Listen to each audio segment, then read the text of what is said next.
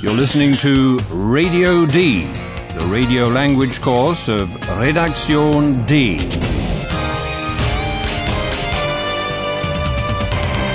A joint project of the Goethe Institute and Deutsche Welle Radio.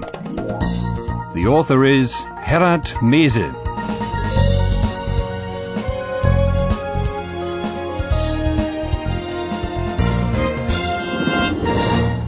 Again, and a warm welcome to episode 26 of your German course with Radio D. It's the last in the first series of this course, but don't worry, there will be a second series.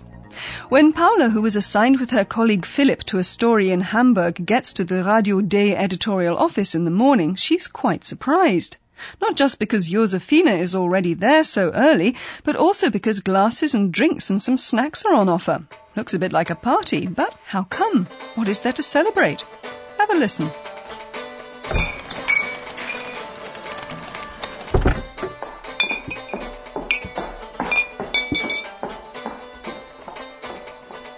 Hallo, guten Morgen. Josephine, du bist schon da? Aber natürlich. Heute gibt es hier eine Party. Und da bin ich immer dabei. Eine Party? Wieso? Eine Abschiedsparty. Für Eihan. Wie bitte? Ja. Weißt du das denn nicht? Eihan geht weg. Weg von Radio D. Wirklich?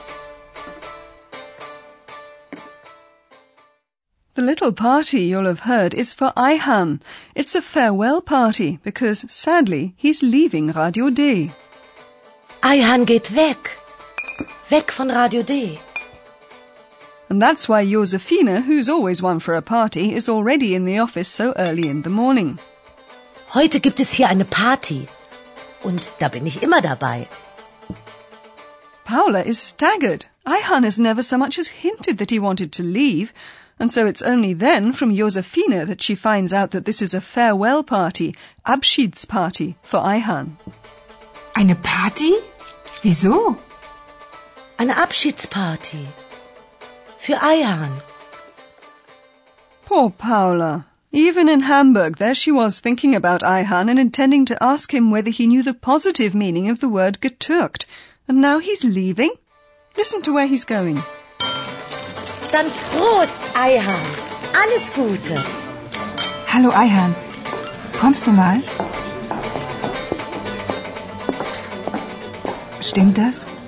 Du gehst wirklich weg? Ja, ich gehe weg von Radio D. Aber warum? Ach, Paula, es ist schon schwer. Ihr wart alle sehr nett. Aber jetzt, Aber was ist jetzt? mein Vater braucht meine Hilfe.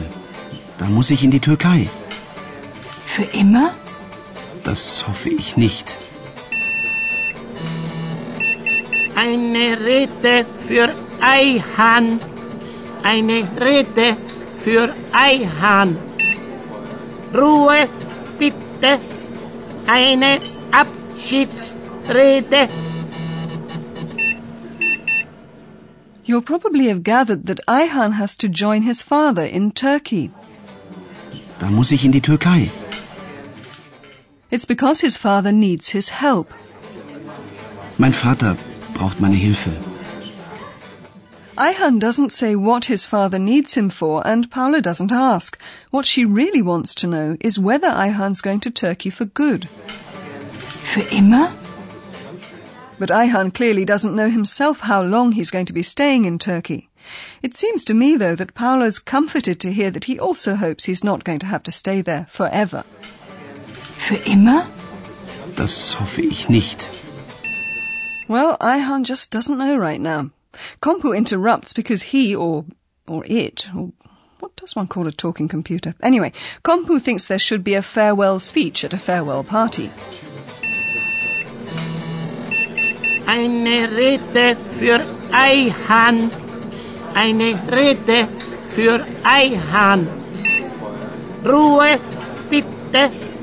Eine Abschiedsrede. And that announcement is erroneously taken as his cue by our professor, who's usually on air at this time with his talk about language. Oh, a farewell speech. A speech to say goodbye to someone. Yes. How lovely. An um, Abschiedsrede. A composite word. Yes, Professor, I think I'll have to switch Kompu back on and ask the professor to be quiet too. Ruhe. Jetzt kommt eine Abschiedsrede. Bitte still sein. Auch Sie, Herr Professor.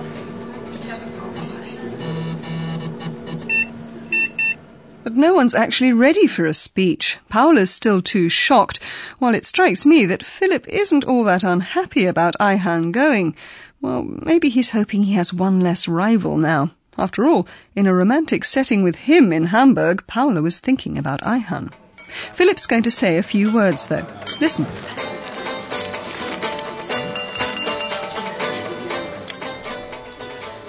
Ja, lieber Eihan, ich will eigentlich gar keine Rede halten. Ich will nur ein paar Worte zum Abschied sagen. Es war sehr schön mit dir hier bei Radio D. Danke. Nun musst du ja leider in die Türkei. Aber jetzt feiern wir erstmal. Alles Gute. Alles Gute. Auch für deinen Vater. Alles Gute. Prost. Philip begins by emphasizing that he actually doesn't want to make a speech. Ich will eigentlich gar keine Rede halten. He just wants to say a few words of farewell. Ich will nur ein paar Worte zum Abschied sagen. He says he's grateful for the good times with Ayhan at Radio D. Let's leave it open whether he really means that or whether he's just being polite. Es war sehr schön mit dir hier bei Radio D. Danke. And now they'll celebrate and wish him all the best, and his father as well. Aber jetzt feiern wir erstmal. Alles Gute. Alles Gute. Auch für deinen Vater. Alles Gute. Prost. Maybe, listeners, you've already been wondering about something, or maybe you thought it wasn't usual in Germany, but good old Josefina, who also prepared the party, has thought of it. A going away present for Ayhan. Ja, lieber Ayhan, wir haben noch ein Abschiedsgeschenk für dich. Zur Erinnerung. But before Josefina can say any more, another voice pipes up again. You've guessed, it's the professor. A farewell present. Hmm. An Abschiedsgeschenk. Another wonderful composite word. A compositum. And Kompu, who heard and understood that, asks the professor a second time to please be quiet. Kompositum, Kompositum. Das kennen unsere Hörerinnen und Hörer noch nicht. Bitte still sein. Auch Sie, Herr Professor. The professor complies with Kompu's request, and Josefina comes up to give her farewell gift to Ayhan. Imagine the situation and have a guess what sort of gift Josefina has chosen. Ja, also ein Abschiedsgeschenk. Eine in der Redaktion liebst du ja sehr. Und deshalb bekommst du... Los, auspacken! Pack doch mal auf!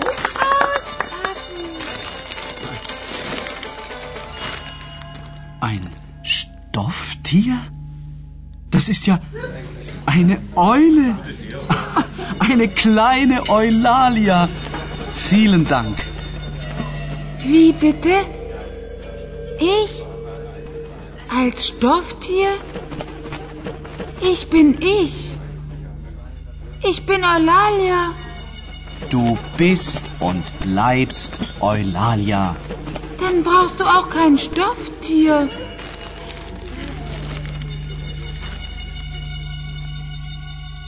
I'm sure you understood that the gift is an owl. Ayhan calls it a little Eulalia. Das ist ja eine Eule. Eine kleine Eulalia. And you probably also thought, well, this can't be a live owl. No. Josephina's chosen a stuffed cloth owl, a soft toy. Ein Stofftier? Josephina's well aware that Ayhan really likes Eulalia, and that's why she explains her choice by saying that after all there is one person in the office whom Ayhan really loves. Eine in der Redaktion liebst du ja sehr. Und deshalb bekommst du... I have to tell you that I saw Paula blush at this a bit. Maybe she thought that this referred to her. Anyway, the one who is meant, Eulalia, isn't at all amused.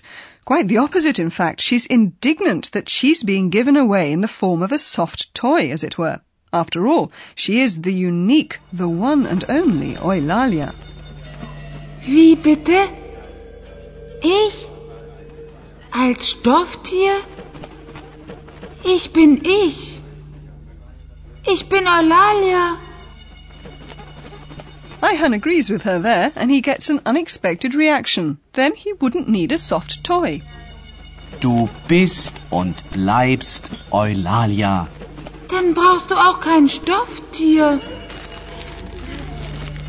But there's one person there, namely the professor, who doesn't see the present in a psychological context, only a linguistic one. A soft toy. Ah, another composite word. How delightful. Stofftier. That's a compositum. Yes, and Kompu reminds the professor that now is not the time for another talk about language. But good-natured Ayhan feels sorry for the professor. He gives him something. Listen to what it is. Herr Professor, wir feiern eine Party. Jetzt ist keine Zeit für ein Gespräch über Sprache. Herr Professor, ich habe auch ein Abschiedsgeschenk für Sie. Ich schenke Ihnen mein Kompositum. Es ist ein Abschiedslied. Nur für Sie.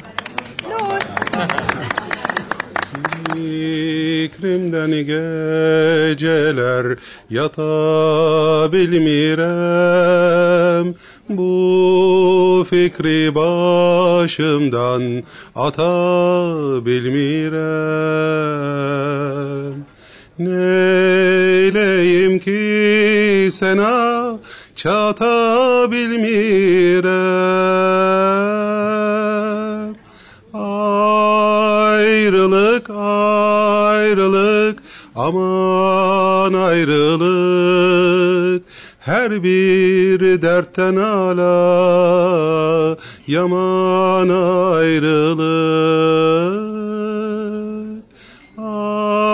ayrılık ayrılık aman ayrılık her bir dertten ala yaman ayrılık. Thank you, Ayhan. Thank you very much indeed. That was very nice. Yes, I think so too. What Ayhan gives the professor, who'd have liked so much to talk about composite words in this episode, is a composite word, an Abschiedslied, a farewell song. Well, if you're missing the usual talk about language, we can console you. You'll be able to hear the professor often in the second series of the course. And I'm looking forward to that very much as well. Yes, and then he'll be able to tell you about the wonderful possibility in German of stringing lots of words together to form composites. And if you'd like to delve a bit deeper into the German language, the textbook that accompanies this radio course will help you. That's it from us for now. Hope we'll meet again in series two. Bye bye. Goodbye from me as well. Bis zum nächsten Mal, liebe Hörerinnen und Hörer.